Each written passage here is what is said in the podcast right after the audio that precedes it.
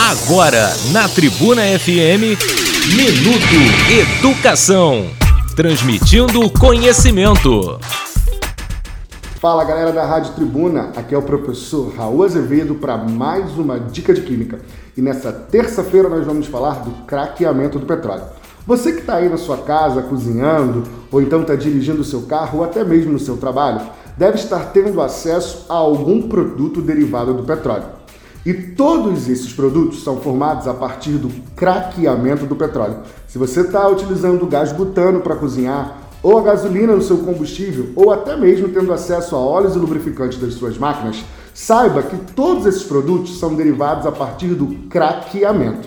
Craqueamento é um processo utilizado no petróleo em que nós fracionamos essas substâncias em outros produtos, como gás de cozinha, como gasolina, óleos lubrificantes e até mesmo o asfalto. Então essa foi mais uma dica de química aqui na Rádio Tribuna. Você ouviu Minuto Educação, transmitindo conhecimento de segunda a sexta ao meio-dia.